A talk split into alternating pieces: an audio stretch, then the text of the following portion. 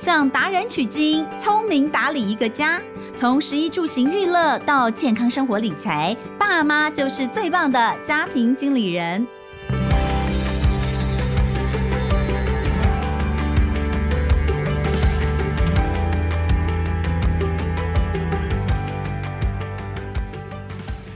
好，欢迎收听《亲子天下家庭经理人》，我是主持人萧同文。哎，聊到理财真的是讲不完哦。那么我们说啊，家庭经理人听到我们节目的这个名称，就知道我们是非常的有企图心，一定要把我们的家庭给经营好。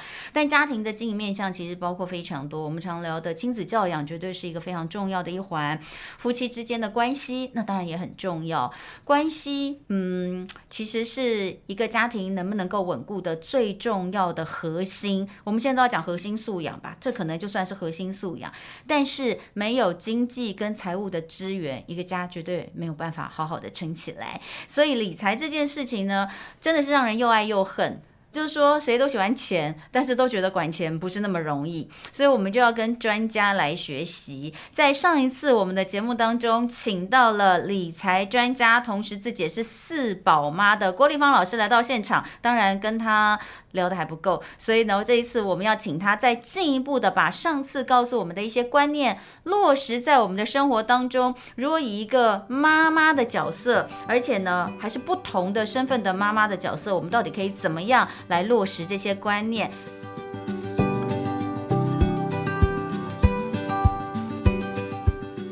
所以今天就要欢迎郭立芳老师，欢迎立芳。Hello，彤雯，还有各位听友，大家好。嗯，哎，立芳，我问你哦，先来讲全职妈妈。哎，你有当过全职妈妈？我没有哎。我我好像我可能是工作狂吧。哎，我好像也是，是不是？哎，我跟你讲，我有一段时间是。没有工作的，嗯、那就是我我生完老二，嗯、因为我儿子，我那时候生我儿子还吃了蛮多苦嘛，对对对，我就是卧床安胎，呃，然后整整一百二十天是没有办法下床的，就是连这个呃如厕都必须要躺着在床上用便盆，所以后来因为腿部就是。萎缩，肌肉完全萎缩是没有办法走路的，所以后来生完小孩之后都是坐轮椅坐了一段时间，然后开始坐月子的时候复健等等。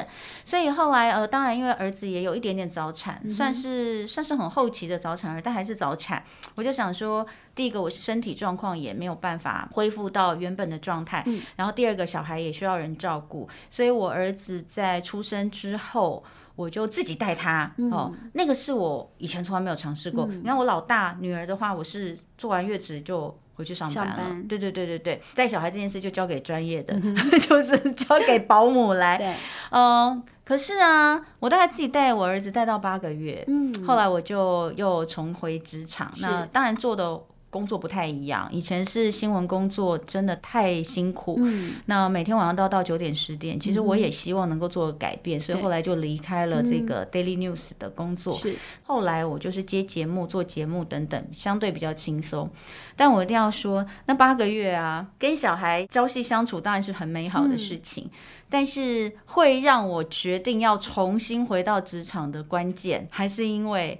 我觉得我要跟我老公拿钱这件事情让我非常没有办法接受。嗯，哎，我不知道为什么会这样哎。所以在你啊，呃，很多的职场上面，或是呃跟大家谈理财等等的，你有没有碰过很多妈妈在这一点上面，她会觉得我是全职妈妈，然后我好像没有，就矮人一截。对。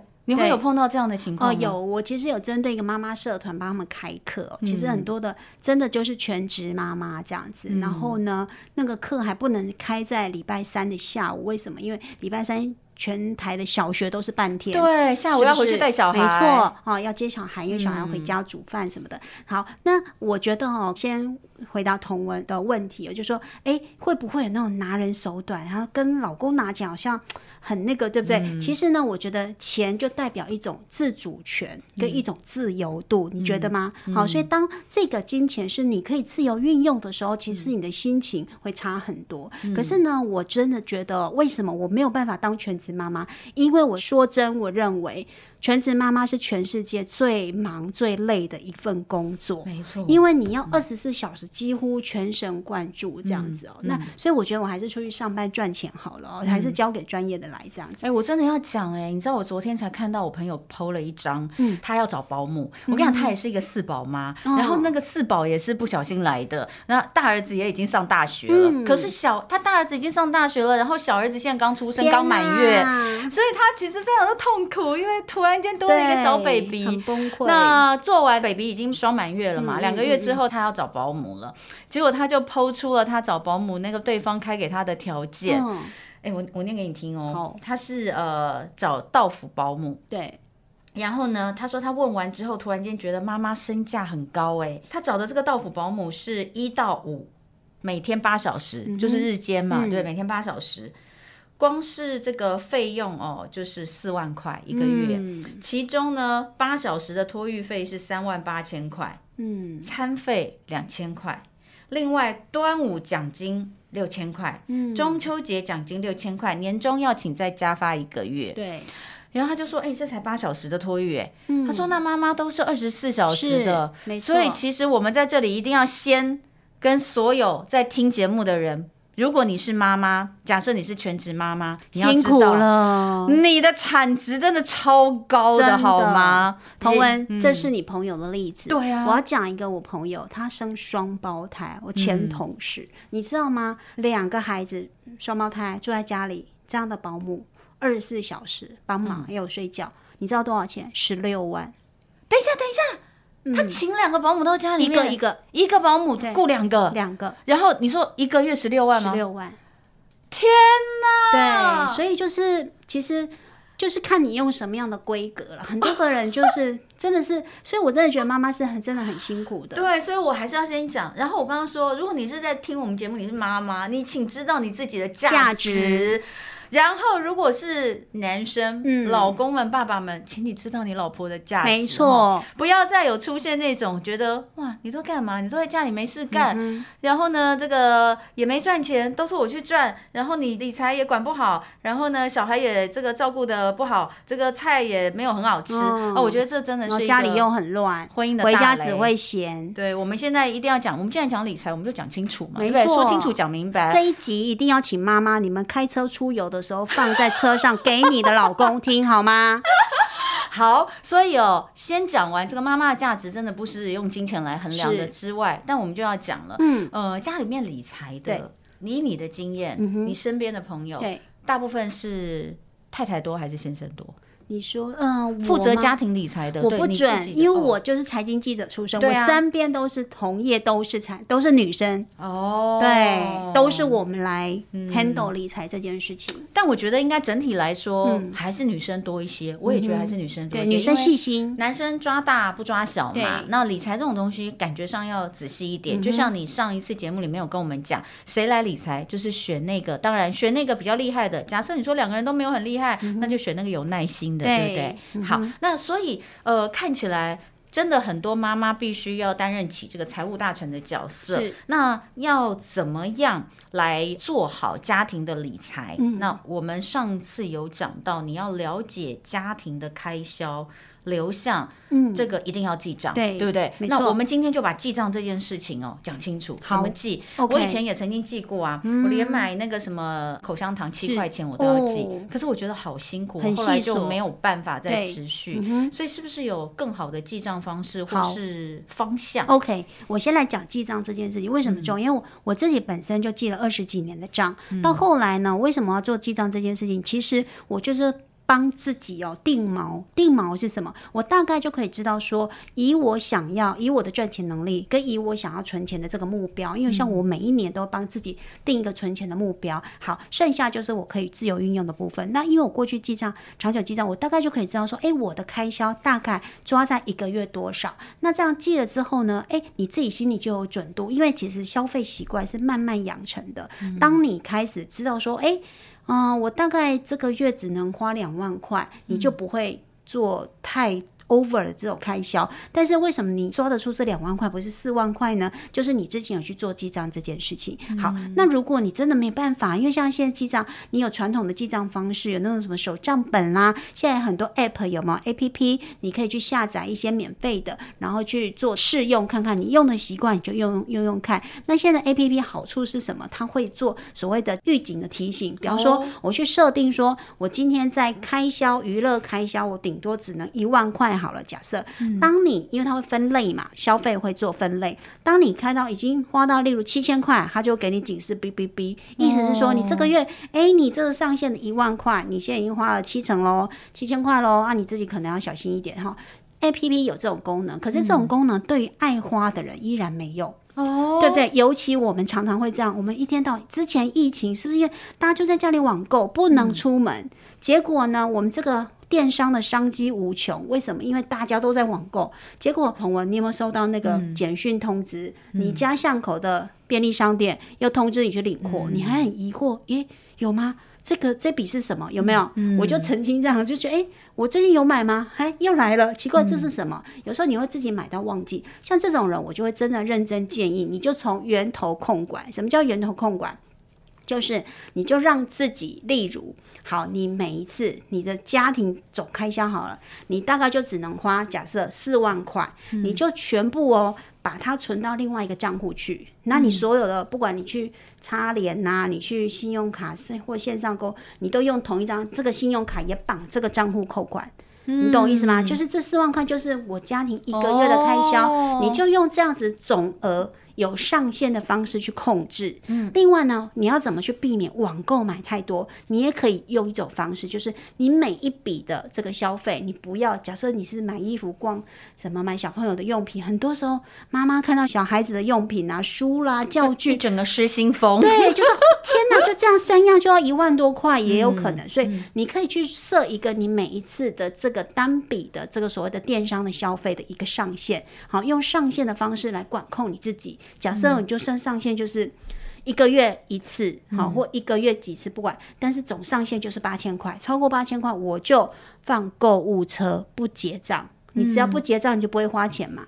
对不对？你就放购物车，你下个月再买。有什么东西是你这个月非买到不可呢？这个礼拜非拿到不可？应该没有那种迫切性，除了食物跟有一些药品之外嘛。哈，所以你一定要找对方法。那第一个好的方法是记账。那如果你真的是对那些数字真的觉得哈，记账想到就好烦哦，我根本记不来。要不然就是我花十笔只会记得五笔这种，那你就用我刚刚讲第二种方法，从总源头控管起，就是你这个什么样的开销，你就控制在多少钱。例如四万块，或例如呃一万块这样子，用这样的方式去管控你自己的开销，这是一个好方法。这个不错，这个不错。嗯、那记账的这个呃软体其实很多，对，你会建议说大家可以自己去看看，搜寻一下自己适合的，还是说有没有什么可以推荐？呃，记账软体哦，我们以前会常用一个什么记账程式啊，哈、哦，就是说，那其实每一个人会喜欢的不一样，因为现在记账软体市场上已经很多，嗯、你知道，比方说那个 App Store 啊，你就记账，嗯、这样就跑出非常多。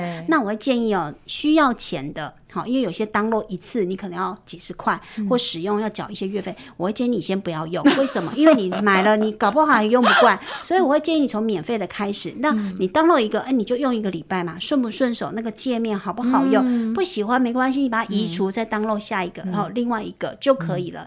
那有一些的软体是这样子哦，它在 Android 系统不用钱，可是到 Apple 系统它要六十块。好，每一个是不太一样，因为它上架可能有不同的上架费，所以大家可以 survey 一下。好。好，所以这是第一个记账的方式，我觉得很重要，因为其实上次已经讲过，就是记账是需要的，嗯，否则你不会知道你的家庭开销流向去哪里。对。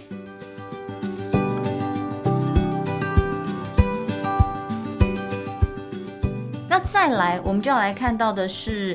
分配这件事情，上次其实呃，立芳老师有跟我们说一个大方向，对，一三六，对不对？我没有记错的话，一其实应该指的就是保费的部分，对，对不对？那三的部分应该算是所有的储蓄，嗯、呃，包括投资都算在三，对。那六的部分就是我们生活的必须的开销花花费，是。所以我上次一直在哇哇叫说，对于很多的家庭来说，哦，比如说这个十万块一个家庭一个月，嗯、呃，用六万块要等于存下四万块，其实是有点困难的。假设他是有两个小孩，在台北，物价比较高，假设他要租房子，真的是蛮难的。那我们现在就要讲，那除了这个部分，这这个当然是我们的理想。是，那老师上次我记得也有说。呃，如果你真的没有到四，那你也不要，嗯、你千万不要放弃治疗，你至少从一开始，对不对？嗯、那剩下的六这个部分生活开销的分配，嗯，你有没有一个建议？就是不同的形态的家庭，OK，有小孩没小孩，小孩一个小孩两个的，嗯、你有没有建议说，接下来我们的生活里面所有的开销怎么去分配它？好，呃，这个同文问到一个重点了，果然是有孩子的妈妈哦，嗯、其实就是说一样都是六万块，你今天一个。孩子，嗯，跟两个孩子，那绝对是不一样。像我自己，因为我是那种职业妈妈，哈，就是斜杠妈妈，所以我一定都要出去工作，所以我的孩子一定是给安亲班。那安亲班一个跟两个，哎，那个费用就是 double 了，对不对？好，所以呢，我就会建议，就是说，哎，你是不是呃，可能去考量一个方式？假设是六万块，那你什么是能省，什么是不能省？大项有什么？就饮食开销嘛。好，这个是伙食费的部分。嗯、那水电瓦斯可能是一种，因为它是必要的一个支出。另外一个就是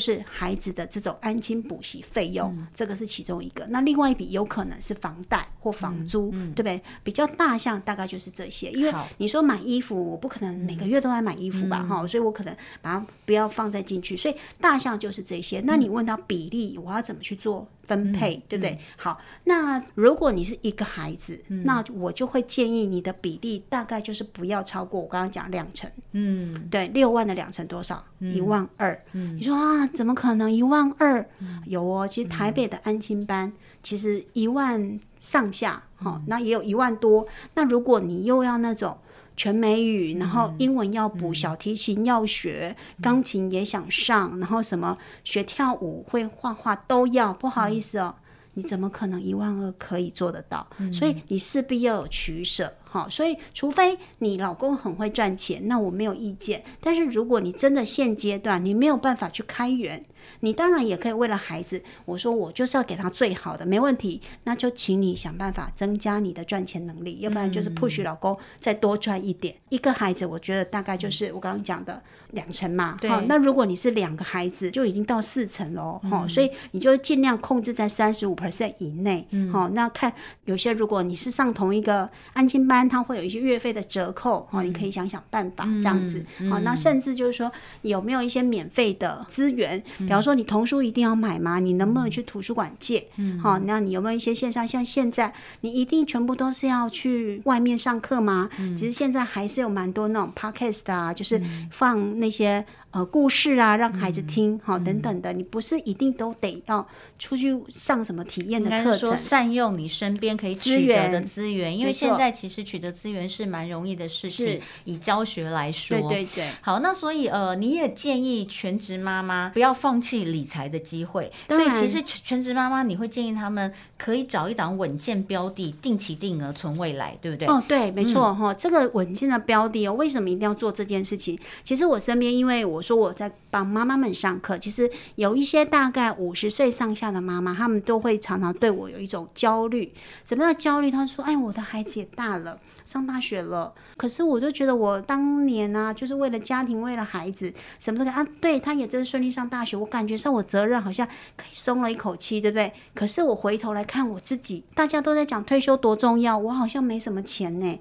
那我这样，我跟我老公可以安心退休吗？哈，所以我不希望大家到了五十几岁有这样的焦虑感。其实你应该就可以去存。我刚刚讲一三六，如果你做不到三，存下三成，那请你至少存下一成。嗯，好，比方说八万块，你至少就有八千块，八千块你就可以买两档基金，四千、四千或三千、五千这样搭配。嗯、那优质的基金怎么挑？其实国内有三大基金奖，哈，比方说 Smart 基金奖啊、金钻奖啊、Libro 的基金奖，其实各个基金奖里面都会去评选每一种类型的基金的 Number One。嗯、所以呢，你就去看，哎、欸，只要这个基金常常得奖，嗯、你就可以考虑。嗯、那我接下来哦，请大家拿出笔笔记一下哦，嗯、因为讲到投资就是我的擅长了。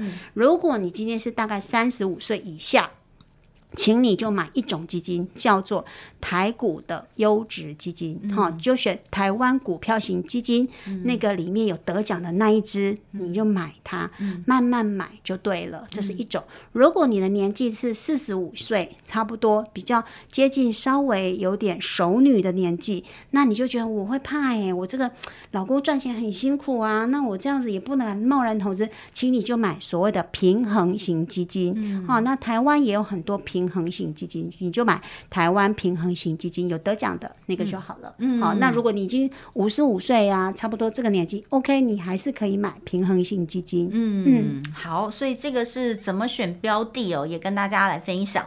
那另外，我们就来看看，呃，除了全职妈妈之外，其实现在非常多双薪家庭，像我们两个就是以上班族的妈妈来说，其实我觉得也是蛮困难的，就是你自己又有工作要忙，可是家里面假设你也要来理财的话，做法可能会跟全职妈妈有点不太一样，比如说，呃，你上次其实有提到一个建立户头的事情，我不知道啊，你们家有建立一个共同户头？没有，我跟我先生就是各理各的财，嗯、但是我会建议就是还是要有个共同户头，嗯，对，因为这样才不会不愉快，嗯，好，其实我还是会我说嘛，我算出来的部分跟孩子一人一半的部分，我还是会定期跟他请款啊，对，可是这种请款毕竟还是说，就像同文，你会觉得说好像。我在跟你要钱，嗯、可是我不是花在自己身上，对对不对？还是，但是共同账户的好处就是，反正所有的账户都是从那边扣，不够、嗯、我们再来讨论说是不是要多投入一点或什么的。嗯、但是至少就从共同的账户去支出，比较不会有那种谁跟谁要拿钱的这种。嗯所以心理压力，共同账户的一个设立，基本上就是家里所有的开销，我们都从这里面拿。对然后呢，呃，大家投入的部分，上次有提到，就是也许看比例。嗯、对，对对我会建议真的比较认真，觉得就是看比例。嗯、比方说，呃，一个是薪水，一个是八万，一个是五万，那你就是八比五的概念，这样存进去。如果存八千，然后另外一个就存五千，然后你存一万六的，另外一个就存一万，这样的概念。嗯去等比例的存进去。哎、嗯欸，可是我们刚刚讲一三六啊，对六的部分是支出的嘛，对，对不对？所以我们可能要算，假设刚你说一个八万，一个五万，十三、嗯、万的十分之六，我们开一个户头，嗯、然后要用的钱从这边用。对，那要不要有另外一个户头是大家一起存钱进去的？我觉得存钱这件事情哦，就会容易有一些不愉快，嗯、因为花钱是为了家庭，会比花钱还不愉快。当然，因为你会想哦，我今天如果是共同账户要去投资，就会有那个压力是什么？因为钱花出去，小孩子要学东西，要教育费，这个不会有任何的争议。可是呢，哎，今天你买了一档股票，同文，结果呢，你买进之后就连跌三天，连跌一个月。不好意思哦，老公，如果问你，你会不会有压力？你把我赚的钱都赔掉了。不是，就说，哎呀，你怎么选的啊？别人都赚，啊，怎么你刚好你是代赛吗？还是怎么样？其实会有容易不愉快。所以我会觉得投资的部分，如果先生或太太各自有各自的主张。不如分开，除非除非有一方是真的完全没有意见，嗯、我对你就是真爱，你怎么用，你怎么投，嗯、我都没有意见。嗯、OK，那你们可以共同一起去理一个、嗯、呃投资的账户没有问题。嗯、但是你因为我想我们两个没有我们的听友们更了解他们的老公、嗯、另一半嘛，所以你的老公是什么样的个性的人，你自己最清楚。所以适合哪一种，嗯、请你好自己判断。好，然后既然讲到投资理财的部分了，嗯、那我们就要讲就是。很重要的一件事情，不是会买就好，你还要定期检视。对，我就有深切之痛。我每次啊，就是那个都没有去看，买了之后就忘记，所以我曾经有股票下市好几次的经验，我真的是很糟糕哦。那所以定期检视这件事情是非常非常重要的。那另外呢，也要给这个上班族妈妈的另外一个就是说，不要有理财黑洞跟迷失。这个其实刚刚也说过，对不对？孩子是宝妈？一定要什么通通都投在他身上吗？对，这是其一。对，我觉得这个是还有哪些黑洞？还有一些是那种很多人会以为我开始投资了，我就一定会顺利完成目标。嗯，结果呢，他会这样子一直投进去。我刚刚讲，哎，我投资三千块，投资五千块，这样一路投进去，结果他都没有去检视，他就发现，哎，他投入半年了，投资一年了，怎么都亏钱，亏十趴。可是呢，财经专家又告诉我，哎。我呢，定期定额，我就要有耐心，对不对？嗯、我才会等到什么微笑曲线复利的效果，就是要持续越久才能够展现复利的魔力，对不对？就这样傻傻的存。我举一个例子就好了。今天如果我要去垦丁，请问我要用什么样的方法去垦丁？嗯、我可以坐高铁。到高雄，对不对？然后再搭什么垦丁快线，对不对？我也可以坐飞机到高雄，然后再去坐有包一个计程车，对不对？方法有很多种，但是呢，不是每一个方法都是很棒的方法，因为就考量到成本。嗯、那这个成本就是你要去衡量的，除非除非你很赶时间，如果你不赶时间的情况，请你一定要定期。只要说，哎，你投资了一年，我刚刚不是说每一年每一年你都要检视吗？你要看说，哇，说赔十趴赔二十趴，你就要好好的去想一想，是全部你买的这个基金或这个类型的资产里面全部都在赔，还是怎么样？还是说其实别人在说啊，你买那就是代表你当初选错了，嗯，对吗？那你选错了，你还要持续投入，不好意思哦，你只会离你的目标可能越来越远哦，或者是你本来三年可以达到，变成要五年呢？你这样子不是就是白忙一场吗？所以，请你一定要去这个财务黑洞，就是真的不是你开始投资，因为我看过很多。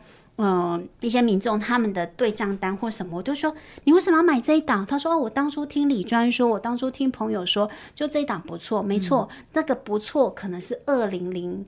八年的时候，嗯，或二零二零一九年的时候，现在不见得。二零零八年没有不错的东西。二零零八二零零八年，如果你敢买，你现在早就财富自由了。就是、就是那个时候崩盘的时候，没错，整个世界都崩溃的时候，如果你敢进场的话，现在就财务自由了。所以你要记得，就是随时回来检视一下，你这个投资、嗯、那是不是有符合你预期的这个效果？好，终极提醒，不管是全职妈妈还是职场妈妈，立方老。老师说：“都不要忘记犒赏自己。”没错，嗯、不要忘记哦。身为妈妈，我不管你有没有上班，你是全职或有在上班、嗯、或上哪种，嗯、我真的真心觉得妈妈是全世界最辛苦的工作，嗯、所以你一定要记得犒赏自己。好、所以你每一年，请你。花一个时间，或给自己一笔预算，就好好的给你自己一个人的旅行，或跟闺蜜的旅行，或买一个你真的很想买的东西来犒赏自己。当然，你也要量力而为啦。嗯，好，所以最后今天的生活妙管家一样，我们要请立方老师来推荐，呃，所有妈妈们你们的理财资源可以运用。那这里呢有三个，第一个是小资族理财投资精要，这也是一个线上课程。对，没错，嗯、我在哇哉上课有针对小资族，嗯、哦，有一些呃投资理财的一个相关的课程，嗯、都是很基础的哦，嗯、就是很简单的这个理财的观念的提醒，嗯、以及一些投资的建议的做法，嗯、其实可以建议大家啊、有兴趣可以去，也是差不多、嗯、哦，也是一千多块的课程。嗯，对。再来就是聚亨网、嗯、一样是立方老师的节目《理财方程式》。对，理财方程式方呢，嗯、就是立方的方哦，就是这个草字头的这个方哦，嗯、那上面有大概有一百集的节目。当然，我都是介绍各种金融的工具、投资的趋势，嗯、或者是一些理财的一些相关的观念，嗯、欢迎大家去看。嗯、当然呢，呃，除了线上课程之外哦，那看书也是一个很好的方法。是，所以呢，呃。这本书就是立芳老师的《终结零存款：上班族这样存，不靠老板也能年年加薪》。这本书里面应该提到的，也就是像上班族、小资族怎么样可以运用一些简单的投资，或者像你刚刚说的定期定额来做一些存款，对不对？对，嗯，还有 ETF 的投资，嗯，等等的。好，所以如果说你其实这样看起来哦，这几个呃理财的资源，不管是线上的课程或是书，应该都不难啦。嗯，看起来而且都还蛮适合。假设你觉得哎，呃，家里面就是真的已经非常的痛苦了，攒不下什么钱，但是剩下你能够攒出那一点点钱，更要做一个很好的投资。嗯、所以呢，希望大家呢在今天的节目之后呢，都可以呃大概掌握，我们今天如果是在家里面成为财务大臣，是一位妈妈，你可以怎么样去做家庭支出的分配啊？还有呢，能够怎么样来共同管理家里面的共同账户、共同基金，在每一种支出的比例分配上，如何能够取到一个最好的平衡点？那希望大家在听完节目之后呢，呃，都有一些初步的想法，也可以重新检视一下你现在自己在家里面的理财方式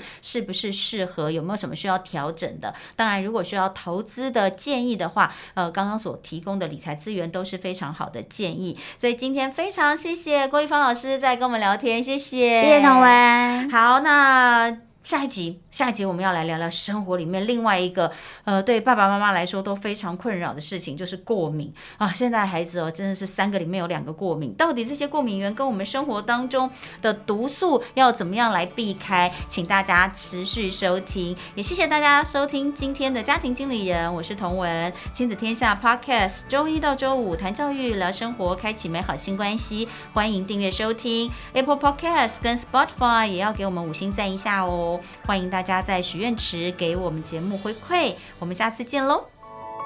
最值得信赖的教育教养品牌亲子天下 Podcast，三月起全新节目登场，周一到周六早上八点，最多元的教育教养观点，最务实的亲职经验分享，献给家有零到十八岁孩子的你，每天半小时陪你发现爱的教养方程式，马上订阅收听。为你的亲职生活精彩加分。